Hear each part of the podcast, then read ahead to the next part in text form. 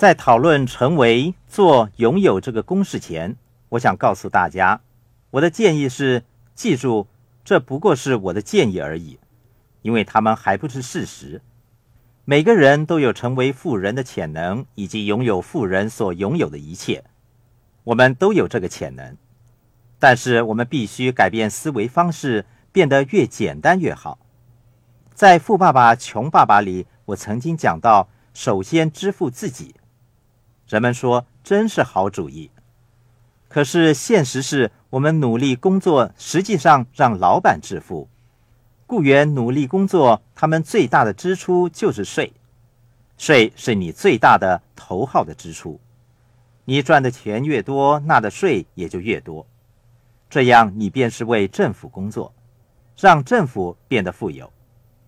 如果你购买一栋大房子，以抵押贷款来解决税务问题，又或者你购买一辆宝马汽车，这样你便是为银行工作，让银行变得富有。因为你购买的通通都是负债，这些都是大多数人所倾向做的，他们不能首先支付自己。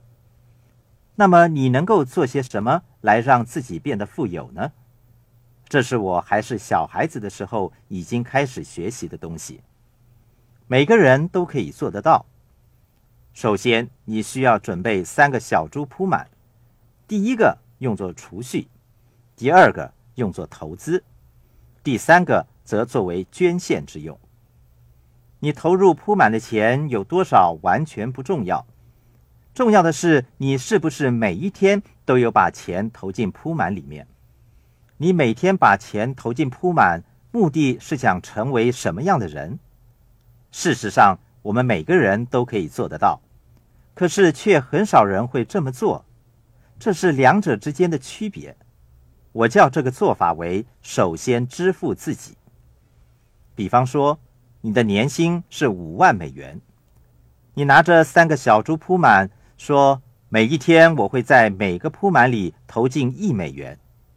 换句话说，当你在每天醒来之后，你需要为自己付出三美元，其中一美元放进储蓄的铺满，另外一美元放进投资的铺满。最后的一美元放进捐献用的铺满，然后上班、下班，每天如此。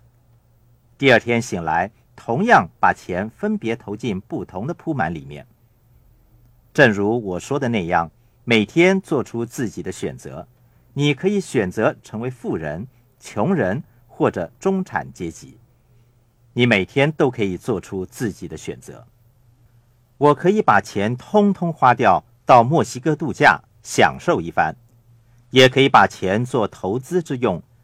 每天起来之后就把一美元放进铺满里，每天如此，数目有多少完全不重要，关键在于你改变了想法，把焦点放在每一天最重要的事情上。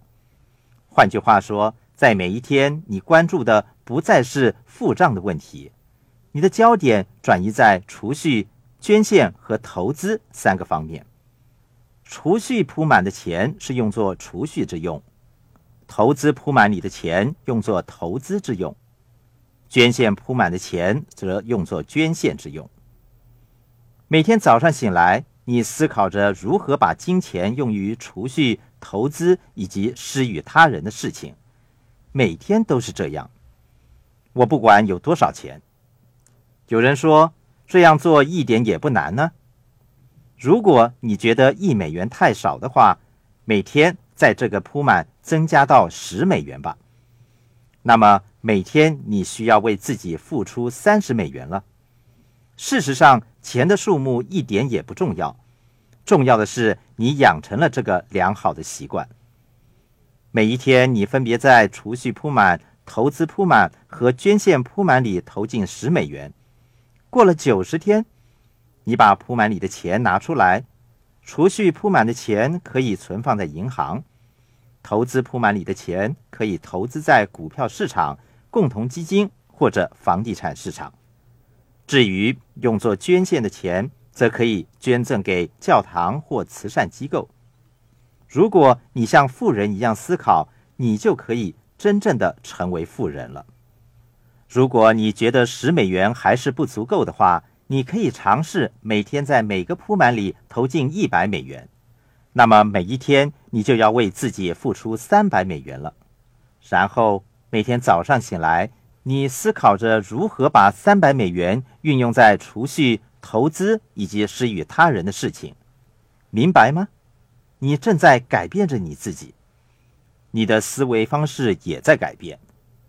每个人都可以做得到，就算是零点五美元、一美元也好，你可以做得到。问题是你渴望成为怎么样的人？有人问比尔·盖茨是怎么样做的，让我告诉你，他做着同样的事情，分别是比尔·盖茨每天储蓄的是一百万美元，投资和捐献都在一百万美元以上。去年，他捐出了至少三亿五千万美元，也就是说，他每天捐出一百万美元之多。这就是他致富的方法。事实上，我们每个人都可以做得到。问题是你渴望成为怎么样的人？举个例来说，有许多人爱到健身房做健身运动，可是，在严寒的季节里，有多少人还有恒心来到健身房呢？这就是当中的区别。每个人都可以做得到，但有多少人会付诸实际行动呢？你每天在投资用的铺满中投钱，经过一段时间之后，你为自己存了足够的金钱用作投资之用。即使投资失利，让你损失了这笔钱，对你来说也不会造成严重的影响，因为。你在储蓄铺满中还有一笔用作储备的金钱。假设你向银行借款，银行家会跟你说：“啊，你的储蓄账户中有那么多存款，我们愿意借更多的钱给你。”这就是三个小猪铺满的效用。同样，捐献也是十分重要的。